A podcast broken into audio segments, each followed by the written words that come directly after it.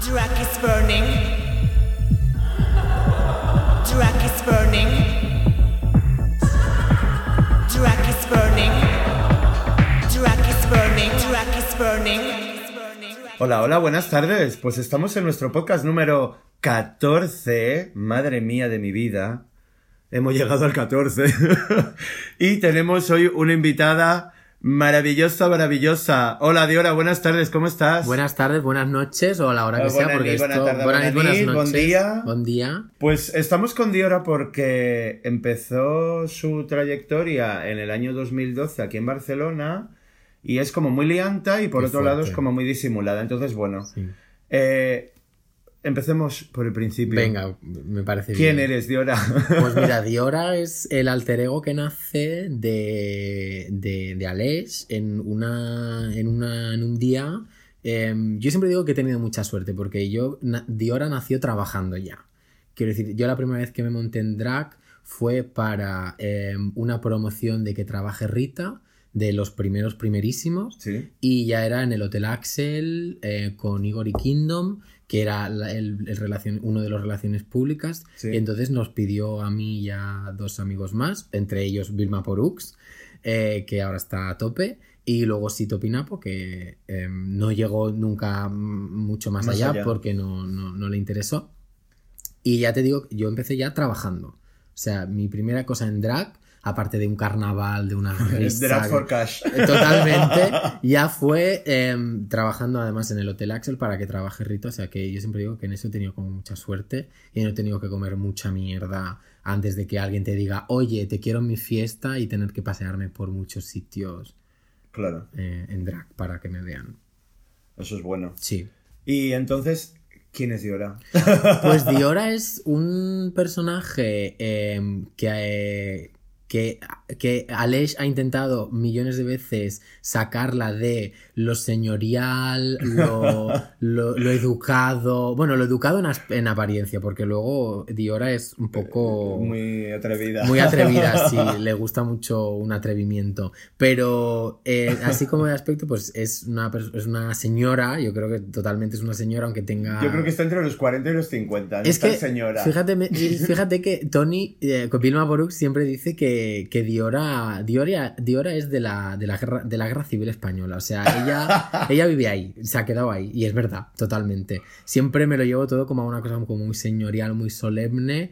Y aunque la ha intentado volver un putón caminero, enseña cachas, es que no, no, No, va, no. Con, no va con ella. No va con- Entonces, Di- Diora es eso, eh, es una señora, totalmente. Una señora total, ¿no? Llevada al Claro. extremo, total. Pero tú sí, tienes, sí. ¿cuántos años tienes ahora? Yo tengo 25. Claro, pues que tu drag sea una señora es, Es lo muy más. guay. Porque, bueno, tengo la apariencia de una señora de 50, pero el cutis de una niñata de 25. Exacto. Maravilla. Por eso parece que eres una, una madurita rica. Interesante. claro.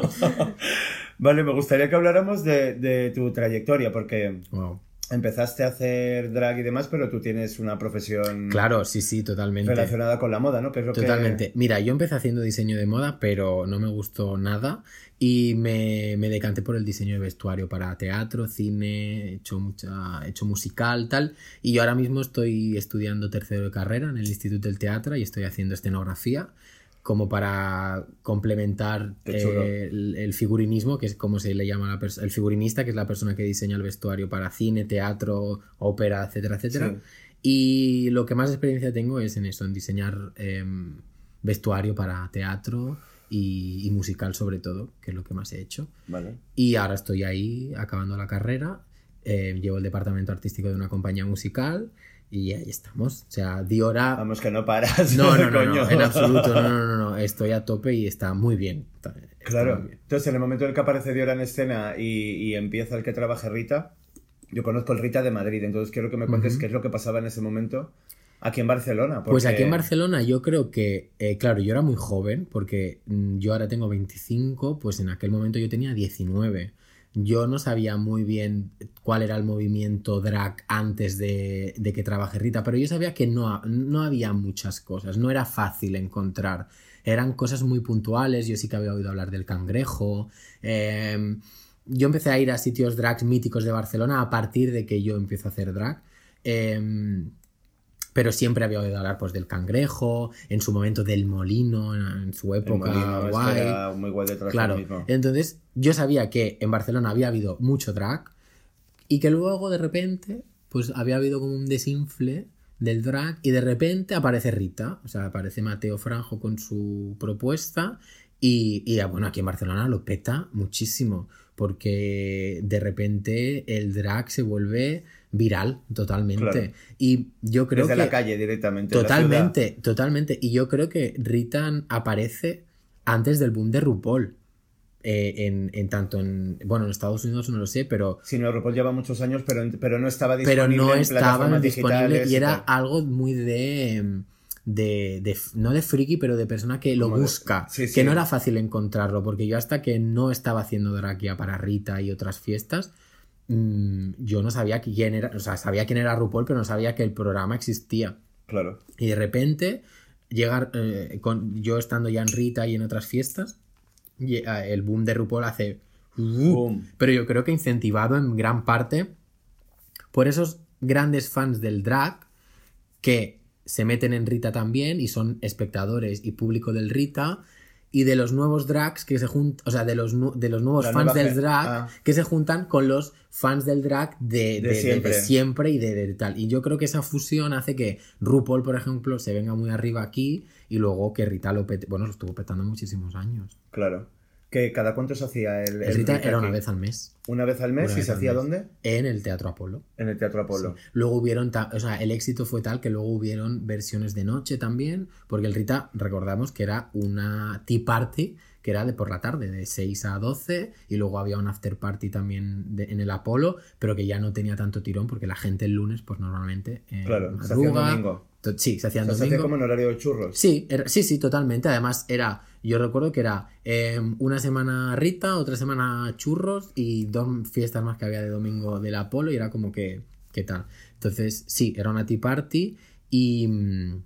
Y luego se hicieron em, ses- mm, versio- no, vers- versiones, no, se hicieron días Como ediciones sí, especiales. perdón, ediciones que eran de, de noche, que eran vísperas de festivo y tal, y se hicieron, creo que se hizo una para el Pride, y luego una así random que se le llamó... iban haciendo fiestas que las llamaban Rita Deluxe. Rita en distintos sí, sitios. Rita claro. Deluxe y tal. Y ya no eran en Apolo, eran en, otras salas. Pero la, la casa, digamos, de Rita era Apolo. ¿Y, y qué excelencia. artistas recuerdas tú de esa época? Pues yo recuerdo, mira, yo recuerdo a La Veneno, que trajeron a La Veneno, por recordar así artistas eh, más conocidos. Pero luego, mira, yo creo que un personaje que aquí en Barcelona no es que se haya olvidado, pero yo creo que mucha gente ya no lo recuerda, es Maribel, nuestra pantoja, que era Mario, eh, un- un- una maravilla de persona que imitaba a la pantoja, pero era un... de- Él solo imitaba a la pantoja y solo imitaba a la pantoja en Rita. O sea, su vida era otra, él ten- tiene su profesión y él solo hacía drag en Rita, en Barcelona y en Madrid y imitaba a la pantoja. Pero es que él era, o sea, era la pantoja. O sea, yo creo que es la mejor pantoja que yo he visto. La mejor pantoja. Totalmente, o sea, la Un gran pantojo. Tota- totalmente, o sea, yo creo que era mejor que la propia pantoja. O sea, Era una versión el- refinada, ¿no? total, Incluso. pero muy, muy, ¿Es la que conocemos como la pantoja de aquí Sí. de Barcelona? Pero él es de Madrid. Vale, pues entonces No, no, es. es, que hay una no. panto ahora Sí, aquí en Barcelona también. eh, creo que es Ignacio, sí. Ignacio, pero sí. exacto. No, no, no, no, no. Eh, es que es incluso. otra ¿No es, la, es- es la pantoja de las promos del que trabaja Rita? Sí. Que decían nuestra Sí, pantoja. sí, sí, sí, ella es. Que llevaba las gafas con ella la es, coleta baja. ella, ella es. Y luego Vale. la dice, no me vas a grabar más. Ella, pues el ella vídeo". es ella, es ella. Y yo recuerdo esperar la actuación de, de, de Isabel. O sea, pff, porque era, no defraudaba, porque era ver, era como ver a Isabel Pantoja encima del escenario. Y, y ya no solamente el acting, sino que físicamente te, te venía. parecida, Sí, ¿no? sí, totalmente. Y luego, ¿quién más recuerdo? Bueno, obviamente, pues las Lulu Girls de Madrid. Eh, O sea, venía mucha gente de Madrid aquí a Muchísima Barcelona con el gente. Rita. Eso es guay, ¿eh? Sí, eso era guay. También, también había gente de aquí, Igor y Kingdom, por ejemplo, que fue también... eh, Que quien- también es vecina mía de por sí, aquí. que por aquí. que Vilma, que a Vilma y a mí pues nos introdució en el mundo del drag. Silfide, que ya ha estado aquí en el, en Sí. el- hace dos podcasts. Eh, así de los que resuenen y los que yo me quedara, pues Úrsula Star Moderna, que venía de Madrid, pero luego se, está, creo que ahora está viviendo aquí en Barcelona. Ah, es que había como un plantel y luego había drags que fueron estrellas fugaces, que mm, llegaron y se fueron con Rita.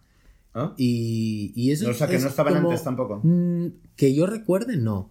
Y, y que, que, por ejemplo, Anita Versés, que es Juan Carlos, que vive en Madrid, pero en ese momento estaba viviendo aquí en Barcelona. Boa Jeff, que Boa. también ahora mm, está como en un segundo plano también, pero ella trabajó en Rita, eh, en- entró en el mundo del Rita gracias a un concurso que hizo Rita Ah, en el. Hotel Axel de Es que Boa, Boa es muy guay. es muy guay y luego la conocimos también como persona, como era de Barcelona. Las de Barcelona hicimos como una piña muy guay y, y eso también nos dio como, a- más allá de conocer el drag barcelonés, también a las personas que hay detrás, porque a veces hay gente que se le olvida que detrás de todo Mm, eso, del personaje hay del una personaje persona. hay una persona real que siente, que padece y que, y que muchas veces es o totalmente opuesta al, al personaje, porque tú que más o menos me conoces Sí. y la gente que me conoce mucho, eh, Diora y Alex no tienen nada que ver, entonces eso es guay. Y Boa, pues gracias a un concurso de Rita, pues el premio era actuar en, en que trabaje Rita.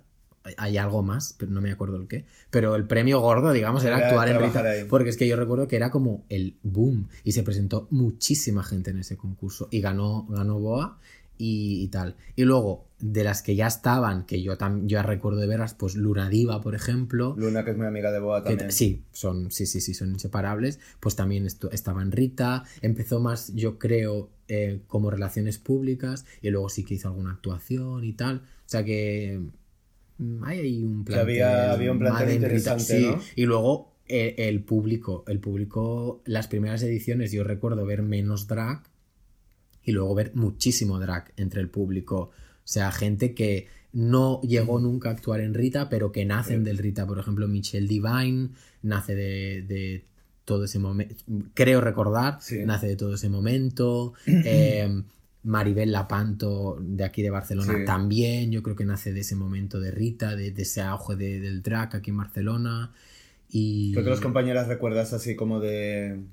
Claro, es que venía Como de, mucho- de la, como de la época, por decirlo de alguna manera? de aquí de Barcelona. Porque Luna, por ejemplo, empezó en 2007, entonces ya en 2012 Claro, ya estaba- pero ya yo- llevaría 5 o 6 años Sí, yo no la conocía y la conocí a, tra- a través de Rita. Sí que es verdad que ella y yo, a nivel personal, mm, nos empezamos a conocer hace relativamente poco, eh, pero ella era referente total. Mm, Yo la había visto mil veces en Hotel Axel. O sea, eh, quien que no haya salido mínimamente por Barcelona de drag mm, no ha visto a Luna Diva hacer el lip sync de fashionista, por ejemplo. Claro. Es que es Buah. mitiquísimo. Maravilloso. O Yo lo he ella visto un hace- montón de veces Bueno, en el es que un montón, es que es, Claro. es mitiquísimo. O ella haciendo de. Whitney Houston, es que Es es, maravilloso.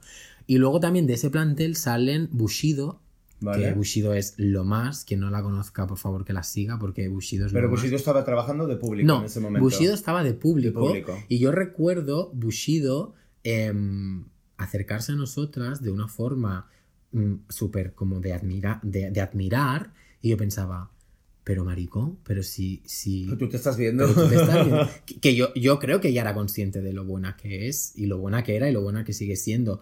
Pero yo creo que Rita nos, nos ensalzaba en una cosa que a veces era merecida y a veces no tanto. Pero por el, sim- por el simple hecho de estar en esa cosa, en esa fiesta, que era lo- la puta bomba, eso ya te, pon- ya te colocaba en un, en, un- en- un sitio. como en un estatus. Sí, por del llamarlo. colectivo. Sí, yo creo que por. Más que dentro del colectivo, dentro del, del mundillo, ¿no? Como del drag. En plan de. Si estabas en Rita era por algo. Porque, Claro. ¿Sabes? Entonces, claro, yo veía como Bushido. Me decía, ay, qué guapa, y qué no sé qué. Y yo pensaba, cariño, pero tú te has visto, pero si eres lo más. Y Bushido, yo, yo creo que Bushido ya hacía drag de antes, pero el, el boom de Bushido es mm, durante Rita, y luego a partir de ahí ella pf, ya a tope y hoteles Axel, o sea, Hotel Axel y más cositas, Logia y tal, o sea que súper bien. Claro.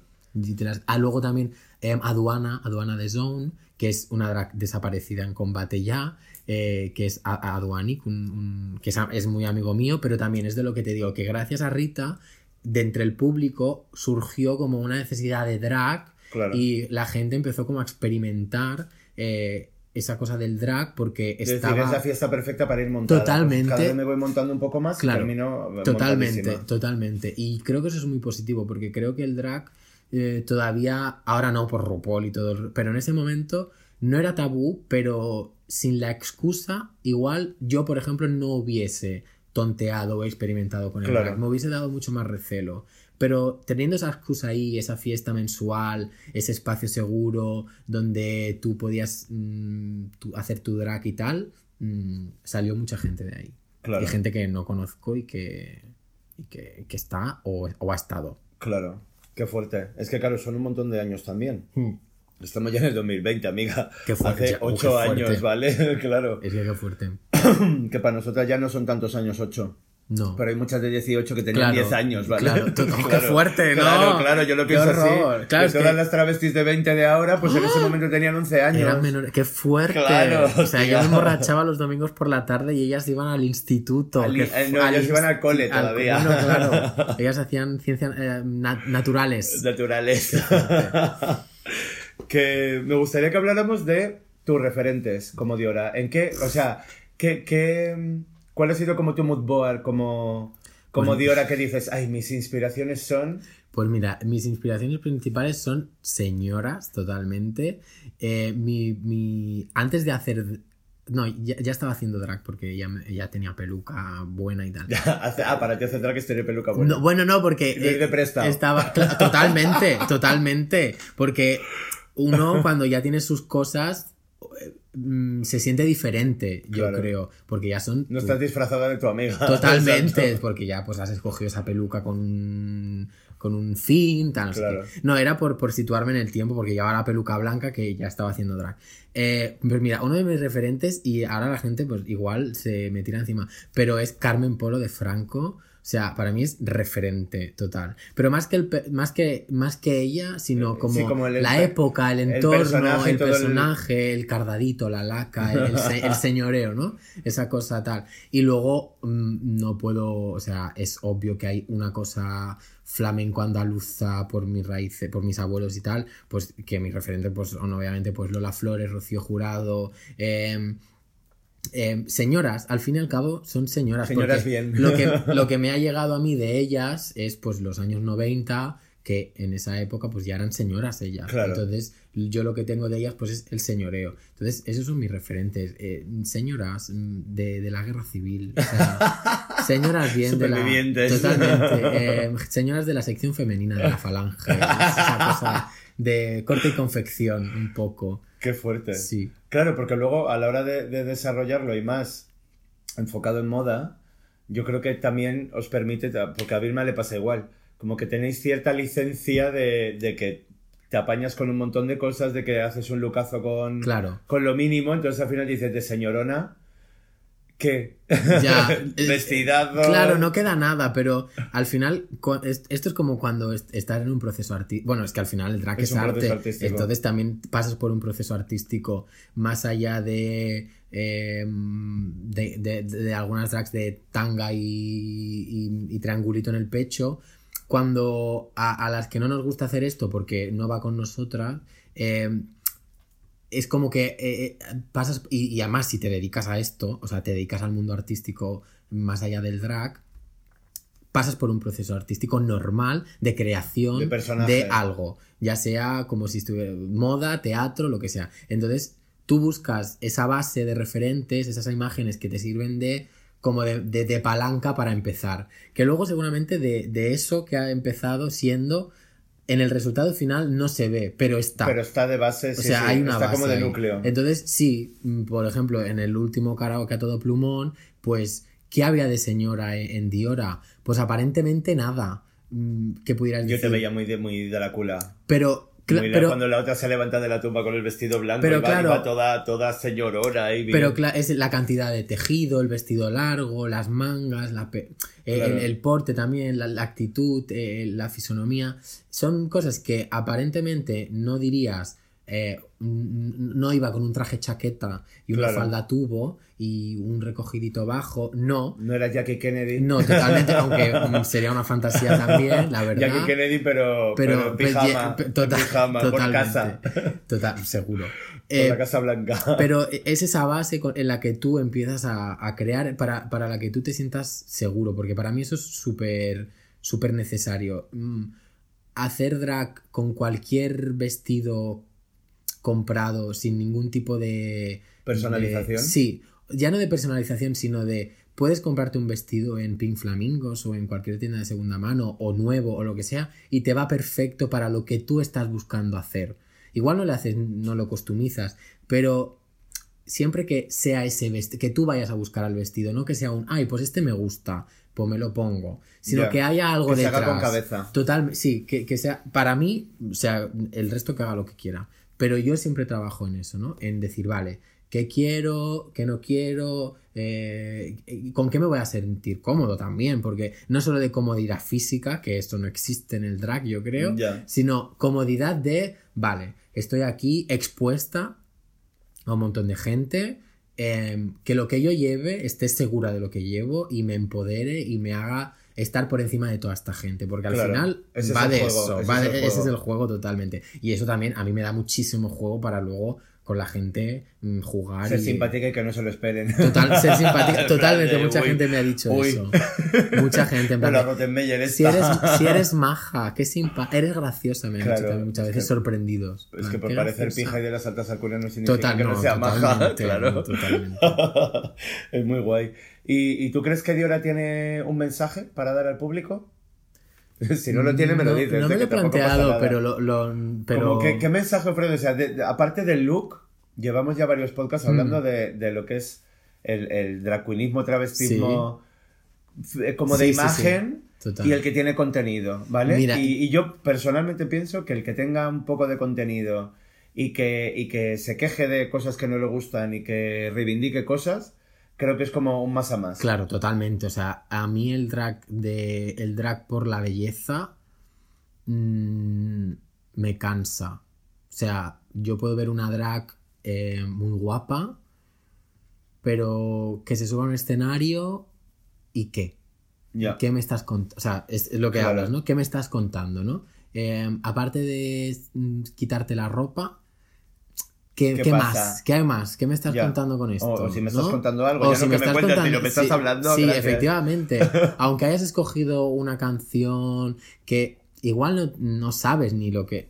¿Sabes? Esa es la cosa. Y entonces yo nunca me he planteado qué, qué- qué mensaje transmite Diora porque mm, al final yo creo que es buen rollismo total. O sea, a mí lo que me gusta es eh, estar con la gente y hablar con la gente. Vamos, y- de payaseo. de payaseo. Sí, totalmente, totalmente. De así, Y- payaseo. Payaseo. Payaseo. Y luego nunca he tenido como el espacio donde poder desarrollar un- una performance o un show con un mensaje muy claro y aparte de claro profundo, ¿no? Como Bueno, a ver, de- en el karaoke a todo plumón tenemos una selección de canciones, amiga. Totalmente, pero el karaoke es improvisadísimo. Hasta el centro de la tierra. Eso es súper improvisado y, y es lo que da el momento, ¿no? No te da como para pensar mucho en, qué quiero hacer. Pero a lo mejor sí lo puedes hacer. Porque de antemano dices, "Ay, ah, bueno, claro. me voy a crear el personaje y voy a elegir Totalmente. estas tres canciones. Pero claro, luego tienes al, Que voy a contar una historia todo Luego el tienes rato. al añadido. Que Claro, la persona tipo, que viene contigo, al ¿qué que hace el haces? dúo contigo. Le pegas una patada. No, tú ya estás súper metida en el papel y te lo llevas a tu terreno. No, pero me refiero más a, a- a poder hacer números que, que cuenten cosas más allá de. Eh, yo, lo- los números, las veces que más he actuado siempre han sido con Vilma y nosotros siempre hemos actuado en fiestas en las que pues la gente se lo está pasando bien. Claro. De repente llegar dos drag queens, dos travestis, eh, a hacer un número de drama, pues a las 2 de la mañana en un Razmataz. ya. Igual, cariño, no te has colado, ¿no? Un poquito. Claro. Entonces, siempre optamos como para hacer números más. eh, ya no divertidos, porque tampoco hacemos. Pero sí que hacemos más de varieté, ¿no? Una varieté. Un Talía, un de repente, pues, un, un lo hacemos y ya vemos de la llamada. Una, un, un gracioso. Un Chenoa. Un Chenoa. Una, un- una- una cosa mona, un algo. Un, algo, hit. Sí, un hit, total. Un hit algo que la gente se levante. Al final es esto, el buen rollo, que la gente se levante, chille, se lo pase bien y tal. Y, y ahora estoy metido en un proyecto que igual me da como para experimentar el lado un poco más profundo de, no sé si de Diora, porque no sé si... ¿Pero de qué proyecto hablas? Eh, una cosa que está todavía ahí... Ay, no, es no, que no, no, este es es que el no- momento de hablar. No, eh, no, es un proyecto que es, es out- o sea, es fuera del drag, no tiene nada que ver con el mundo de drag, es para teatro. Es un proyecto eh, de una chica que sale de- del Instituto del Teatro. Eh, no es compañera mía de promoción, es, una- unos años más grandes, que está tiene mucho que ver con lo LGTB, porque está sale de, mm, del conocimiento de una persona de su familia eh, que ya falleció, pero que era homosexual y que durante... Ah, vale, sí, creo que has hablado Sí, de ella. lo hablamos de ello. Sí, sí, y sí, bueno, sí, sí, se que quería volver a localizar al familiar. Sí, totalmente. hacía, mm, Bueno, el familiar murió, pero el, el- el familiar hacía drag, pero era como un secreto. Luego en su familia, pues no lo ha contado mucho y tal. Pero no voy a contar más porque no sé hasta qué punto Vale. puedo contar, porque el, el proyecto no es mío, Ya, ya, es ya. de Úrsula. Y que, pero que, que seguro que va a salir porque tiene muy buena pinta. Y ese proye- este proyecto me, creo que me da como la posibilidad de trabajar algo más profundo. Pero hasta ahora yo creo que Diora es buen rollo y, y, y eso, buen rollo. Es que no, no tiene más. Me dijeron el otro día que en el bingo te volviste loca. Me volví muy loca. Es que es eso, yo creo que es otra vez el buen rollo, ¿no? El hacer. A mí me gusta muchísimo hacer reír. Me acuerdo, eh, o sea, cuando eh, he conocido a, a mis, a mis parejas, eh, una pregunta para mí siempre en una primera cita es: ¿qué te gusta más? ¿Hacer reír o que te hagan reír? Y para mí es súper importante que la Uy. otra persona responda que le hagan reír, porque a mí me gusta mucho hacer reír. Entonces, porque eres muy payasa. porque soy muy payasa, Eres totalmente. muy, muy Tú lo has payasa y visto yo lo he visto en estas veces. cuatro Yo he paredes. tenido a Hermione Granger moviendo las piernas en mi cama, ¿vale? Qué fuerte. A Diora Granger. Diora Granger total. Eh, no, pero sí que me gusta mucho hacer reír porque, porque, porque me gusta. Es que no tiene una explicación científica. Sí, que disfrutas Sí, más. es que sí. me gusta mucho Ah, porque. Exacto. Igual me- que hay gente que se queda noqueada y le encanta que le Sí, entretengan. total, pues yo soy el otro de, lado. de entretener. Siempre, siempre detrás de la máscara y tal, porque yo creo que Aleix es un poco más reservado cuando no está en confianza. Pero, pero sí, me gusta mucho hacer reír. Y en el karaoke me volví loca porque el karaoke te da esa, o sea, el karaoke, el bingo del karaoke, Mm. te da el poder estar Esa con la libertad. gente, hablar, no tienes la música alta, no sé qué. Claro. Te da como más cancha, poder hacer broma. No tienes demasiadas travestis alrededor. No tiene muchas travestis Eres la alrededor. única. Y las que haya, y las que haya me da igual porque me las como. ¿no? Claro. Es broma. Pero sí que es verdad que mm, hay poca gente que me sigue el rollo y eh, a nivel mm, creativo del momento, que es Sí. Vilma, obviamente, que nos entendemos súper bien. Y cuando estamos las dos es como un, un partido de ping-pong ahí de venga a pasarnos la Claro. pelota de forma súper guay porque es como de venga y a ver quién la dice más grande y inventarnos historias y que la gente se cree o, o no, pero hace ver que se las cree y se ríe y tal. Y a mí eso es lo que me gusta. Y el bingo, pues, hostia, maricón, que hay mm, más... Que hay más marica, Más que el que más, que más todos los números que un tienen rima. Totalmente. Que puedes hacer broma con todo, con la línea, con el- la raya, con el, el, el bingo, con el no sé qué. Es que. Claro. da- y a mí eso me, me gusta. Más Es- que subirme en un podium, por ejemplo. Es súper divertido. Y estar ahí de guapa. La verdad que la gente que, que yo les veía las caras y me lo estaba gozando también. Porque fue muy guay. ¿Qué tal ha sido tu experiencia con la Pili y con Jirafa Rey en el karaoke? Pues ha sido lo más. Porque mm, llegaron como. Como, alguien, como nadie más, iba a decir, como, como cualquiera, fueron súper amables, súper simpáticos. No coincidí mucho rato dentro porque eh, es que el, el karaoke está petado de gente. Claro. Eh, si no estás aquí, estás allí. Pero el rato de camerinos fueron súper guays, eh, fueron lo más. Y luego allí también, o sea, lo dieron puto todo. eh, y, y es que no sé, me parece que fueron lo Es más. que Cantaron con todo el subidón, mundo. sí. Que eso me parece que no lo hace todo el mundo. Cuando tú realmente lo que haces es, por ejemplo, cantar, que es lo que hacen ellos, o hacer show, que es lo que hacen ellos que de repente una fiesta te proponga no solamente hacer tu número o tu set o lo que sea, te digan, no, es que además eh, durante toda la fiesta, gente random que no conoces de nada, o sea, que no sabes si- quién va a ser. Totalmente. Eh, vas a coger una canción y la vas a tener que cantar con él o con ella aquí arriba. Y karaoke. Yo sería como. Pero tú, ¿sabes? Porque Entonces- sabes con quién estás hablando. No, no sería- no sería- Como para hacer un karaoke. Claro, pero así de entrada. Eso es muy de hora. me- total. Me petaría la cabeza porque pensaría, pero a ver, ¿para qué me quieres? ¿Para que actúe o para que cante con esta gente? Para todo. La- claro, el, el- el hecho de juntar las dos cosas, yo no sé si todo, o sea, yo creo que no todo el mundo te diría sí, sí a todo. Sería como, no, no. Yo vengo acá a cantar. Por y eso los invitados del karaoke son súper selectos Totalmente. y súper maricas, porque Y- es, que, es que es la onda. Es que va de eso. Es la onda. Es súper marica, pero tengo que decir que la gente es de mucho. O sea, hay. eh, o sea, el que no se haya animado todavía a venir y diga, ay, es que de ambiente, un karaoke, un no sé qué, es que hay tan, tanta variedad de gente. Es que es muy diverso porque hay, heterosexuales, transexuales, homosexuales, yo Todo, que sé, todo. que, que quiera estar allí. Es que hay todo. Eh, de gente de todas las edades. Hubo un karaoke que teníamos un, una ni- Bueno, si nos ponemos frikis, o sea, tuvimos una niña de cuatro años y una señora octogenaria. Qué, qué maravilla. En el mismo lugar, A la misma hora. a la misma hora, a la vez, disfrutando de lo mismo, cada una con su conciencia y su edad. Pero el récord lo hemos cubierto el, el sábado pasado, que estaba mi amiga Marta Linares, que somos amigos desde súper pequeños, eh, embarazadísima de la muerte. Ah, y, ya era como, y ya era como...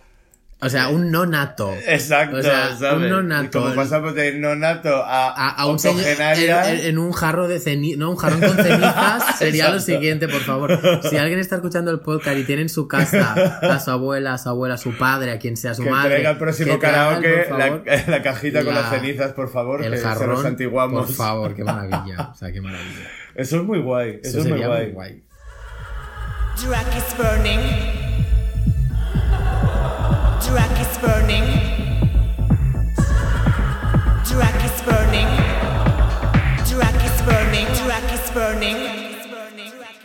Eso es muy guay. Y de hecho, Bully Bullman era la idea que tenía desde el principio. Total. El, el que se pudiera coger a, Es que a yo creo que también. gente de todas las edades, todo tipo de públicos. También me gusta mucho el, el que dices, gente que quiera disfrutar del drag siendo menor de edad, o sea, que ya tenemos Es un poco de difícil. conciencia con 15, 16 años, hasta los 18 que somos mayores de edad, Yo es decir, oye, aunque vaya con mis padres o de Sí, la sí, forma no, que sea, pero puedo ir total. montada a un evento porque ya me estoy desarrollando y lo puedo liberar Yo en el recuerdo- de promo, porque en el Apolo a lo mejor no me dejan entrar. Yo recuerdo que en que trabaje Rita había dos chicos, eh, un- una chica y un chico, que venían con su madre con un permiso legal y entraban con la madre porque que trabaje Rita era para mayores de 18 Claro, años Pero por la tarde. por la tarde, pero claro, como duraba también por la noche, era hasta más tarde de las 12 y luego estaba como el after party en el Apolo y tal. Venían con un permiso legal firmado por, por la madre que les acompañaba y venían a ver, eh, y solo venían a ver los números y luego se iban, porque Rita eh, hacía como bloques de, de actuaciones. Entonces había fiesta, un bloque, fiesta, un bloque, fiesta, un bloque. No sé cuántos había, no recuerdo, pero era así. Entonces ellos venían solo a ver los bloques de actuación. Mientras no pasaba nada, luego ya más adelante creo recordar que entraban a Camerino y que ya la organización los conocía, entonces pues entraban a Camerino y Claro. estaban ahí más tranquilos. Pero mientras no había nada, ellos se quedaban en la parte de arriba del Apolo, que el que no haya estado en el Apolo, pues arriba hay como Sí, unas como balconadas porque era un, te- un- un antiguo teatro, se estaban ahí en un rinconcito con su, con su madre, la, tal, y se quedaban allí. Y, y- y era como muy guay de ver porque decías, hostia, es más, uno de los chicos eh, ahora eh, está súper metido en, no solo en el mundo drag, sino en, en el mundo del arte, como encarado al drag y a la, la Sí, sí. performance y tal. O sea que es maravilla y que haya espacios donde con 15 años, 14, que te estás desarrollando, puedas venir decir, y puedas ver montadísima y totalmente. me monto para ir a este evento. Y ya no solamente ver, sino también montarte y, Y poder producir. interactuar con, la, con, la- con Totalmente, las travestis totalmente. que están allí también. Totalmente, eso es, es maravilloso. Y creo que, que haya un espacio así, porque siempre se asocia el drag y gracias a Dios ahora está empezando a cambiar A la noche. a la noche. A la- pero a la noche, al suburbio. Totalmente. A la droga. Y ya a- no solamente, wo, y ya a no solamente bajo, a eso, todo. sino a, a locales a, a los que no puedes acceder cuando tienes 15 años. Claro. Entonces, eh, eh, ahora está muy bien que haya los cuentacuentos drags y todas estas Que historias, que es fantasía. maravilla, o sea... O que- la Nabuli con el Science Queers. Totalmente, claro, totalmente. tota- todas esas cosas que son accesibles y que no relaciona siempre el drag con fiesta o con imagen eh, de, pues, De de noche. discoteca de Ibiza, lo que sea, tal y cual. Claro. Bueno, mm, eh, ahora que hemos dicho discoteca de Ibiza, que antes me hablabas de gente que estaba, obviamente, Didi Machiavelli, Benedita Bondage, pero. Mi- que estaba ahí, la Nenuco, que va- ya pasó a mejor vida Claro. y tal, pero que. que, que, que- Es que acabamos de señalar un cuadro que Sí. tenemos aquí Claro. de, de Borja Poni con, con, la la Nenuco, Didi Machiavelli y Borja- y- y- y- y señor Liso, no Benedita Bondage. Benedita Bondage. que es una puta fantasía el cuadro también. y ellas, o sea, yo cuando. Yo no conocía mucho del mundo drag cuando empecé, pero a lo poco de empezar, yo ya veía quiénes eran las, las putas jefas del, del momento. Directamente, ¿no? Totalmente. Claro, pues Benedita era una de ellas, Didi era otra de ellas, eh, Ornella Góngora era otra puta diosa. Mm, eh, es que eran, bueno, las Glu Glu Girls y luego Raza, que Raza es lo, era lo más. Luego se fue otra vez a su país, que era de Colombia, creo recordar. Pero ahora ha vuelto y no sé si está haciendo algo de drag, pero también Raza era lo más. Y ellas cuatro formaban las Glu Glu Girls, que lo petaban muchísimo aquí cuando venían a Barcelona con el Rita. Y, y- y eran referentes. Es más, Ornella, que ahora las puedo. con- No sé si las puedo considerar mi- mis amigas porque no hay un contacto diario, directo Sí. muchas veces, pero mm, hablamos. Pero sí hay gente que, que le tienes Sí. en estima y que, en estima y que hablas con ellos por. Instagram, WhatsApp, demás, que les pides consejo, tal, o sea, que, que ya eran putas diosas y que siguen siendo putas diosas. Y Pues yo creo que empezaron como por en esa época también, ¿eh? Yo creo que un poquito antes, porque ya venían del Rita de, No de recuerdo Madrid. ahora mismo y, y- y es para matarme porque tengo el, el listado de. Yo creo que ellas empezaron con Madrid. drag. Sí, yo creo que ellas empezaron en Madrid. Y Rita venía de Madrid de bastante tiempo antes. No, no, no, no, no. Yo creo que Didi empezó como 2011-2012. Sí. Lo tengo apuntado por ahí, sí. Ah, pues es ya que lo- lo tengo en el móvil y no lo puedo mirar. Bueno. pero.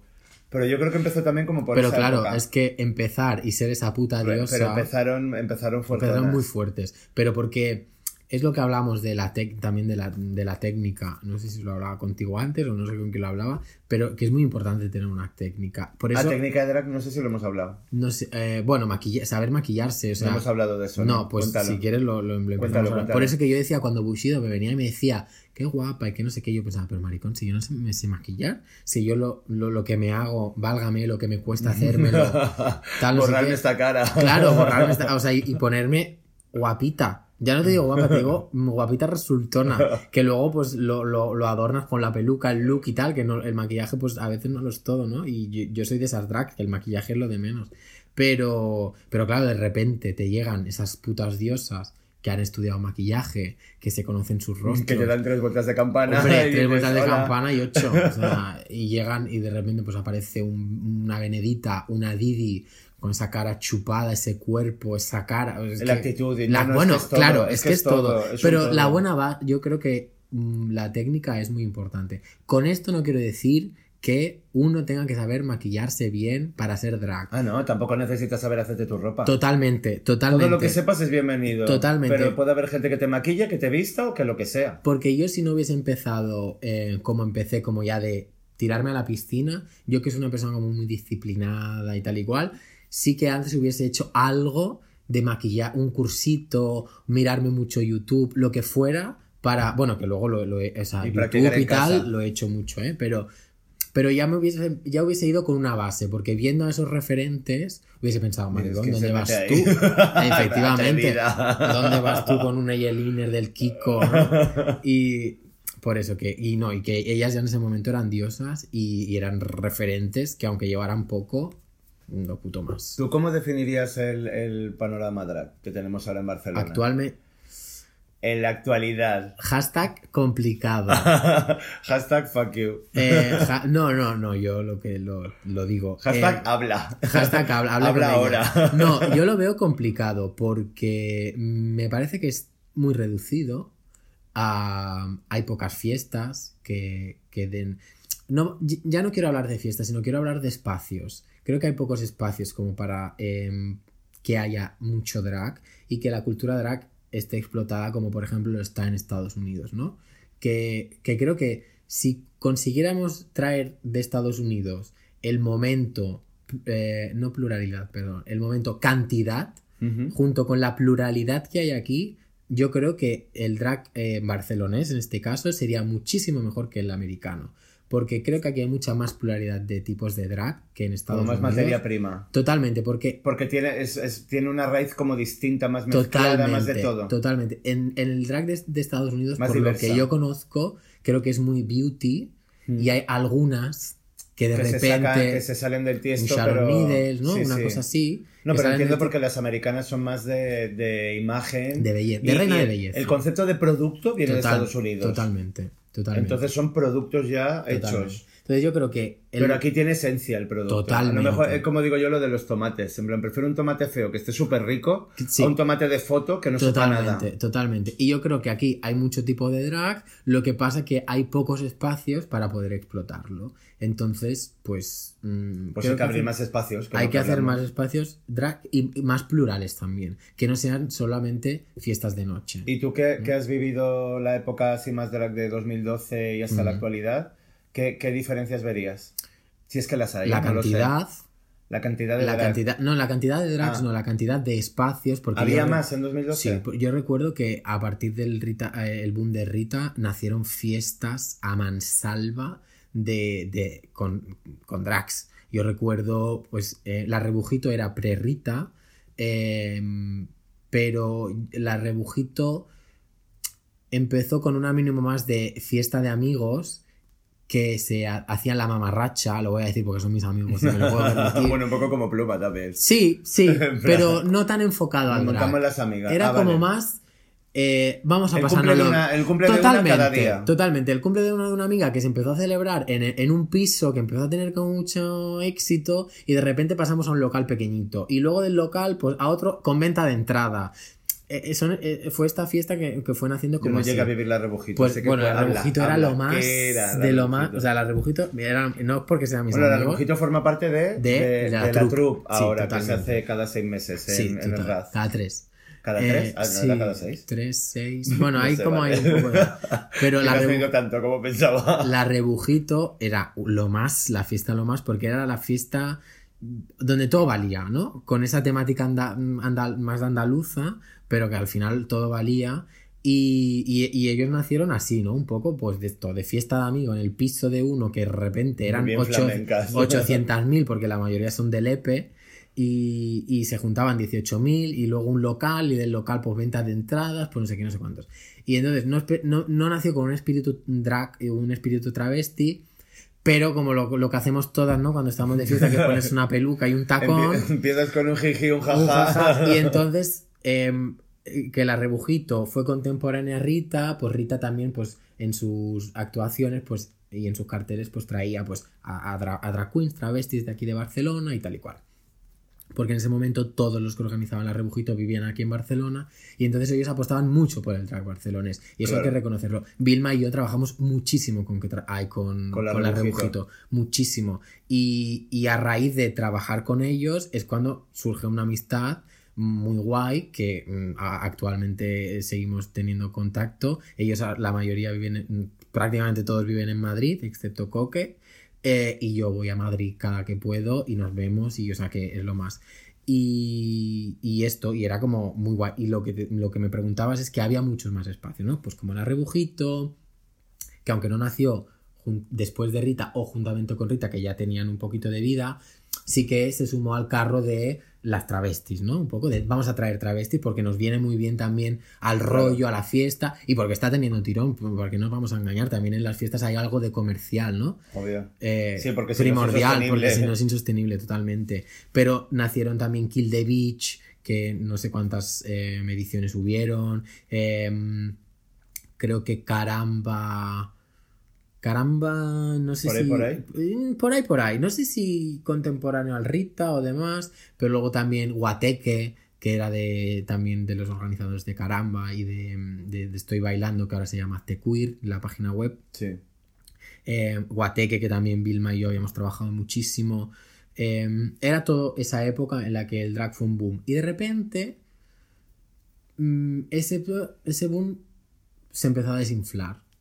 Hasta hace relativamente poco que ha vuelto. Y creo que ha vuelto mucho mejor porque ha vuelto como más eh, underground, ¿no? Como menos que se tiene menos en cuenta, pues gracias a Futuro, a Zara Drag, eh, Pluma, em, se tienen menos, eh, prima menos el drag perfecto, ¿no? De belleza, de maquillaje impoluto, de look clavado, sino prima más el hecho, también gracias a la... Como a- la verdad. Totalmente. También gracias a, a las corrientes de, de género y todo que, que, que- que está viendo Claro. ahora, que están haciendo hace relativamente poco, de, de- de expresión del género, ¿no? Que, que- ahora el drag es mucho más que vestirse de mujer. Es que yo creo que, que el transformismo inicial era un arte como más enfocado al arte.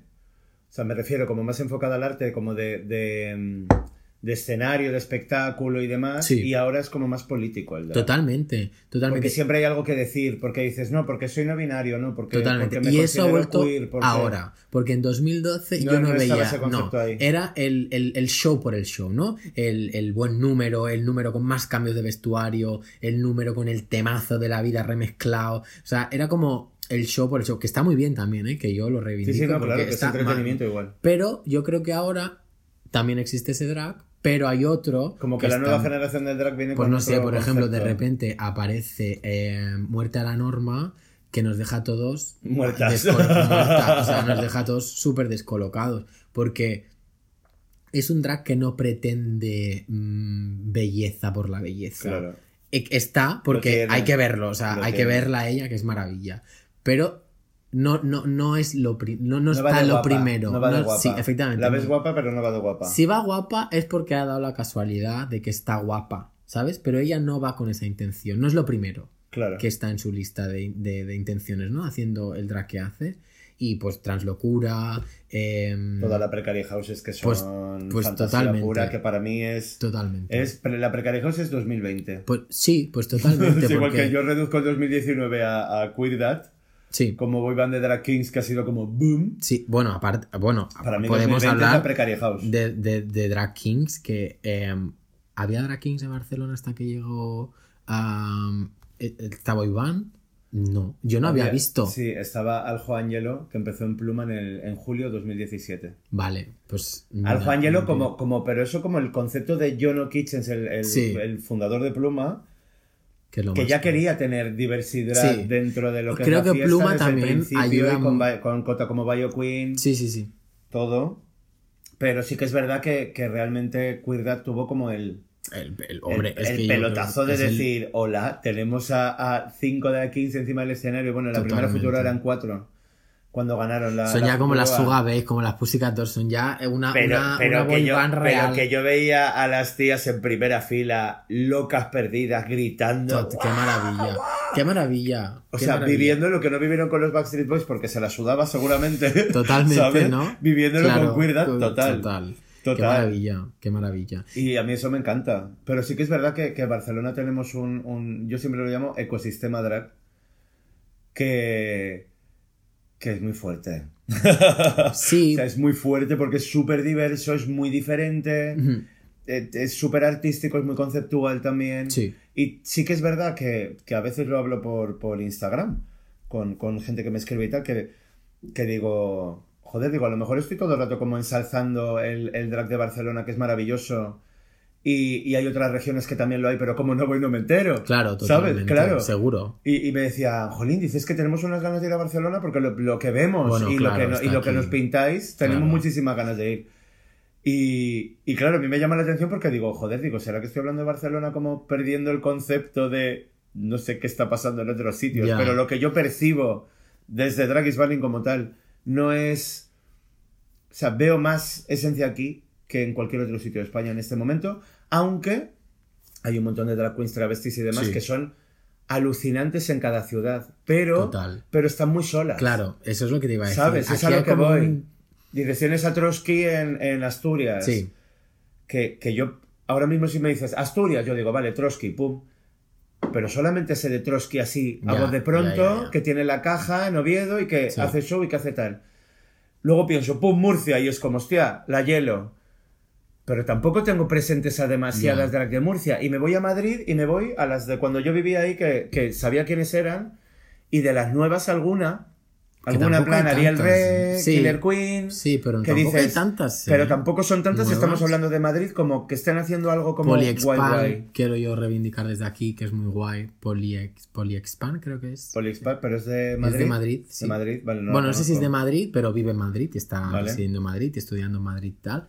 Y es lo más, porque creo que entra dentro de, esa, de ese grupo. Ella, él, ella se define como no binario y hace un drag que a veces es de chica más guapa y más beauty, pero a veces es. mm, ella se caracteriza, se caracteriza porque su base es, es bla- su piel se la, se la vuelve blanca, digamos, ¿no? Vale. Y es muy guay. Eh, pero sí, yo creo que en Madrid no hay tantas nuevas, ¿eh? No. Valencia, por ejemplo, me viene a la cabeza Lit Dust, eh, Hugo, Gazo Crujiente, que también está en el Piccadilly, que Sí. están haciendo cosas allí, pero tampoco, o sea, es como que lo pienso Mm. y ubico como en cada ciudad a, a un montón de personajes, o a las Fellini en Bilbao, Sí, Yoguriña, Boroba, es como Mm. que vale, pero tampoco hay, o sea, yo tampoco tengo como tantísimo referente, ya llevo dos años detrás de Dragis Vanini súper metido en Ya. todo lo que está pasando en, en España y, y en prácticamente todo el mundo. Entonces, claro, es como, coño, en Barcelona yo veo todo lo que tenemos y flipo. Claro. Es que hemos estado en, en Sidecar, en, en Furia Queer, Bueno, es que claro. y teníamos a Flamenco Queer, Sí, sí. que es otro productazo que de, de reciente No creación aquí, que, que salió en otoño del año pasado. Y, y es Flamenco Queer. Bueno, yo creo que también marica. la ciudad ayuda, ¿no? A que nazcan una capital abierta al mundo, ¿no? Que se dice, abierta al mundo, donde hay pluralidad, no solamente de, de género y de, de sexualidad, sino también de nacionalidad. de- Yo creo que Barcelona acoge, o Madrid, ¿no? O Mm. las capitales... Yo Madrid que- y Barcelona, Yo, yo creo que Madrid es más de que hay más oferta de empleo y más opciones de trabajar y demás porque es más grande y hay más cosas. Totalmente. Pero, Pero- para mí Barcelona ahora sí. está más artística. Totalmente, totalmente. Porque sí que es Madrid Es tiene... como que mis amigas de Madrid me maten y me acuchillen, me da igual. No, pero yo es lo que pero- estoy viviendo y es la sensación que Pero tengo. yo A también lo veo. equivoco. Por ejemplo, Madrid tiene medias puri, tiene tacones Manoli, tiene todo esto que hay drags trabajando como son Benedita Bondage, Ornella Góngora y, y tienen todo este Imperio montado. totalmente, bueno, que ya son una parte pues, Esencial. del engranaje, ¿no? Total. Pero, pero aquí yo creo que hay más. Y si nos estamos equivocando, que los oyentes digan, pues no, en Madrid hay esto, esto y esto, y en. Ma- en Valencia hay esto y esto y esto, para también informarnos, porque aunque estemos esta, este momento de la globalización, muchas veces se nos escapan No, cosas. pero yo sigo a, sigo a muchísima gente también. Tú más que yo, seguro. Claro, es que es lo que te digo, yo pienso en cada ciudad y, y ubico a, a drags en cada sitio, ¿sabes? Eh, que digo, Anastasia Hilton en Albacete, que es como en Albacete. Ya, qué fuerte. Pues hay una travesti que es espectacular, que es maravillosa. Y seguramente hay más, y seguramente sigo a más también. Pero ahora mismo no, Ya, no, no caigo ya, como ya. a voz de pronto de decir una por ciudad. También los espacios que tendrán Todavía. en Albacete, por ejemplo, ¿no? ¿Cu- ¿Cuántos espacios tendrá esta que me has dicho ahora en Albacete como para tal? Claro, Claro. aquí en Barcelona, cualquier fiesta un poco gay, eh, LGTBI, perdón, eh, Q+, mm, te Ya- da como ya para venir montada y experimentar un día. ¿Cuántas fiestas tendrán en Albacete para que tú un día digas, "Me voy a poner, voy a voy a hacerme algo? Ya no te digo montarte como como un bloque general de todo, ¿no? Sino como para tontear con esto. Poco, yo creo. Entonces, claro, la ciudad de- una ciudad como Barcelona te da todo esa cancha como para decir, venga, Claro. voy a empezar a y aún tontear. así tenemos que abrir muchísimos más espacios todavía. Totalmente. Muchísimos más. Y gracias a Futuro a Porque de Karaoke, eh, que, que, que Furia Queer, que, que están abriendo. eh, que Goce. creo- Goce. Que creo Goce que están también. abriendo. Ah, Goce, perdón. Están abriendo como el abanico, ¿no? A, a que la gente vea que hacer Que drag sepa que- que no lo tienes es en tu ciudad. Y, y que, ver- Y que no drag solamente- es vestirse de mujer. Que Claro. hay muchas cosas. Que hay muchas drag que no se quieren Uñas y trucar. dientes también. Por ejemplo, no he estado nunca. Que muchas drags no se quieren trucar, que no se quieren hacer el tag. Van con su paquete ahí. Claro. Pues maravilla. o sea, pero eso es muy, Con su muy- paquete glorioso. Totalmente, porque yo, por ejemplo, alguna vez que no he ido taqueada, eh, mi- mi- mis, mis tías que han visto fotos me han dicho, ay, Ay. no, no te has escondido. No tienes chocho". No te, has hecho, no te has hecho el toto, ¿no? Y es como, bueno, pero no, no soy un hombre. O sea, yo me identifico como hombre, ¿no? Y yo no tengo ningún, yo no tengo disforia ni nada. O sea, lo tengo Claro. y si me apetece y me si lo me guardo. aprieta el vestido, me marca el potorro. Y si, no, y si me apetece llevarlo fuera por lo que sea, pues lo llevo. Quiero decirte que, que gracias también a estos espacios, creo que ya no solamente lo que está fuera del ambiente, el propio, el propio ambiente, por llamarlo de alguna manera, ambiente TM, ¿no? Sí. Em, se ha dado cuenta también de que hay muchos más estilos de drag, porque yo, de gente del Rita que conozco, de público, que se han convertido en amigos o en conocidos, que yo sé que tenían una visión del drag pues muy ritera, ahora se lo pasan canalla, pues en Claro. el futuro hasta la otra, to- todas estas cosas, entonces, maravilla. Eso es muy guay.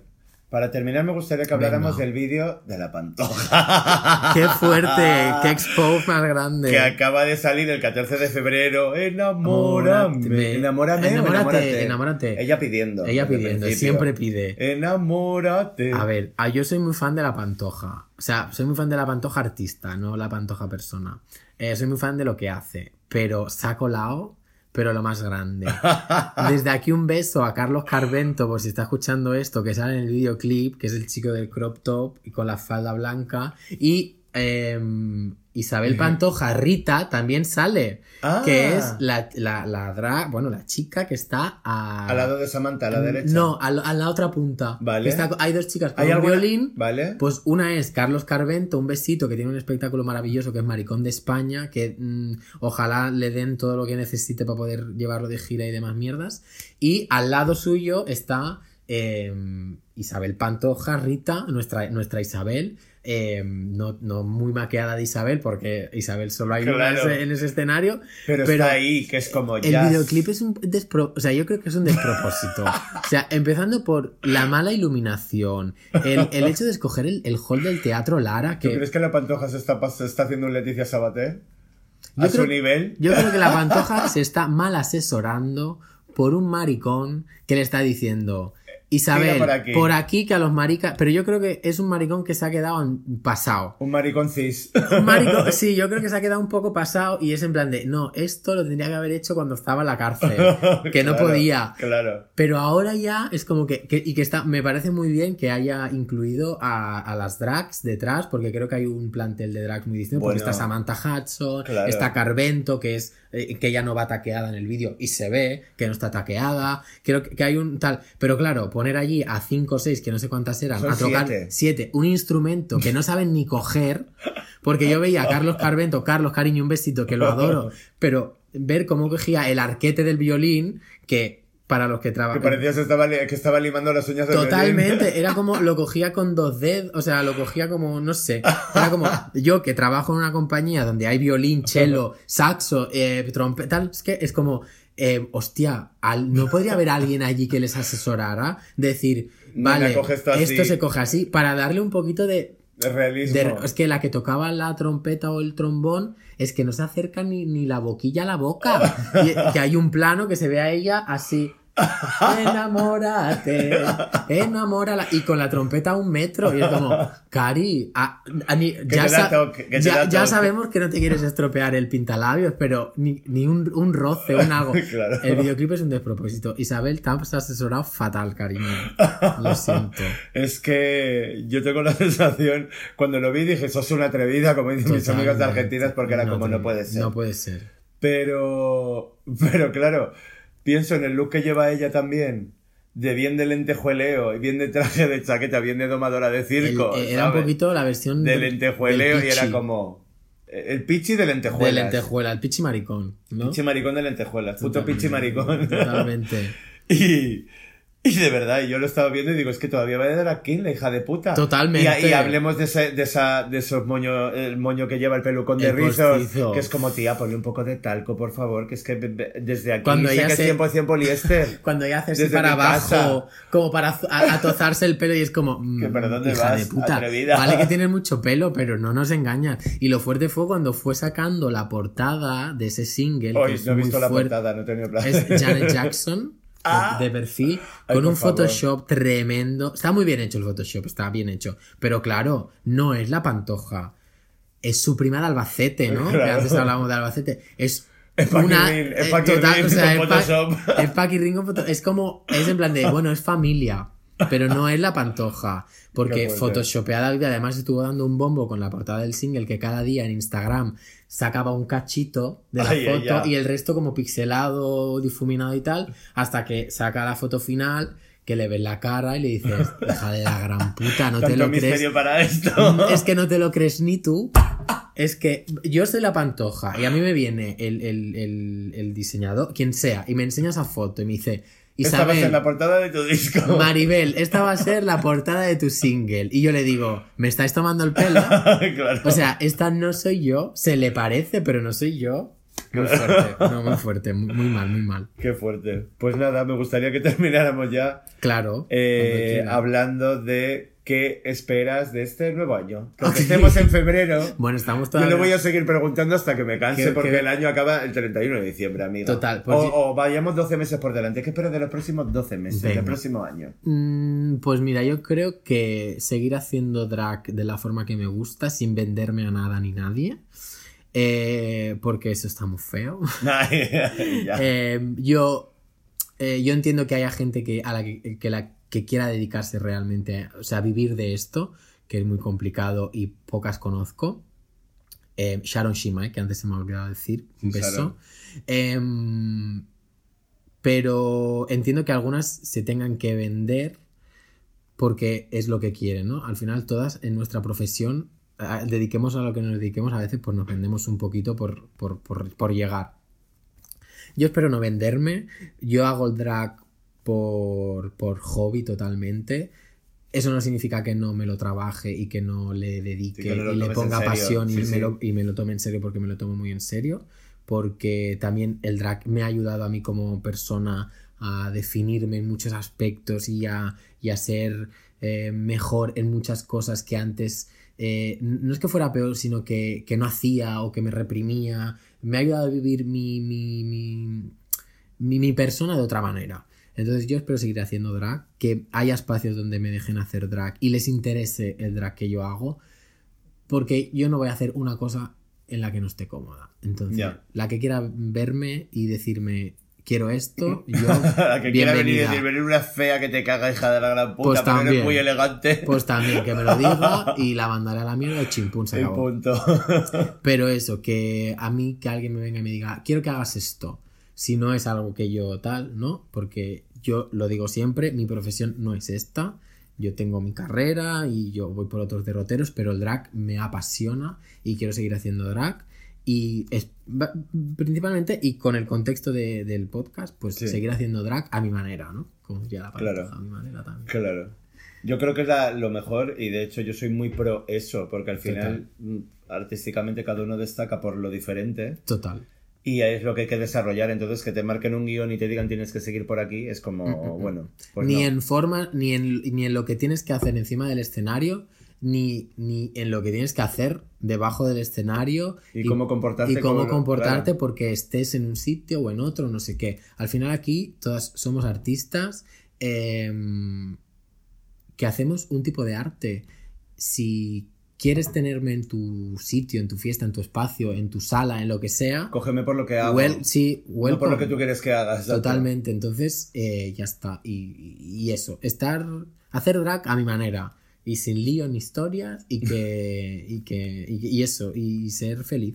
Yo Claro. creo que es eso, que lo soy. Me encanta, estoy feliz que lo estoy. Que lo soy. Y seguir siendo un feliz. Que- no, y mantenerme no, feliz. Y mantenerme feliz, por favor. feliz. Gracias. Como dice Por Galaxia. Bullman, que siempre te pase. Que siempre te pase. Qué, qué maravilla. Que siempre te pase. Pues nada, para todos nuestros oyentes, os mando un besito muy grande. Muchísimas gracias, Diora, por estar aquí conmigo esta tarde. Qué va. Y nos escuchamos muy prontito, muy prontito. Un beso para todos. Un beso, chao. Bye.